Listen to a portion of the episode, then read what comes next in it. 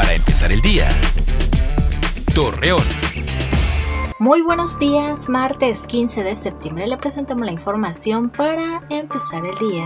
Tras la supuesta interrupción de la unidad de inteligencia financiera, bloqueó las cuentas de la expresidenta de Gómez Palacio Leticia Herrera y de Oscar García, quien se desempeñó como tesorero, la exedil aclaró que fue una información falsa.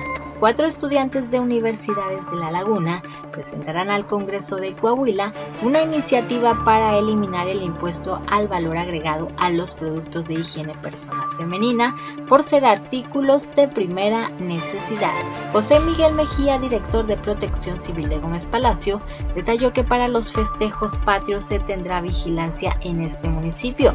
Asimismo, se sancionará a las personas que no respeten los protocolos de higiene. Luego de que el pasado sábado se realizara una boda en San Pedro, amenizada por el cantante Julio Preciado, donde acudieron más de 300 personas sin las medidas sanitarias, el gobernador de Coahuila, Miguel Ángel Riquelme, informó que se tomarán acciones legales contra quien resulte responsable. Hoy se conmemora el 210 aniversario de la independencia de México. Sin embargo, para evitar aglomeraciones y que no se tengan más brotes de COVID-19, los ciudadanos podrán disfrutar desde sus hogares las actividades conmemorativas. Acompáñenos con toda la información dos minutos antes de las 8 de la noche por Mega Noticias. Para empezar el día. Torreón.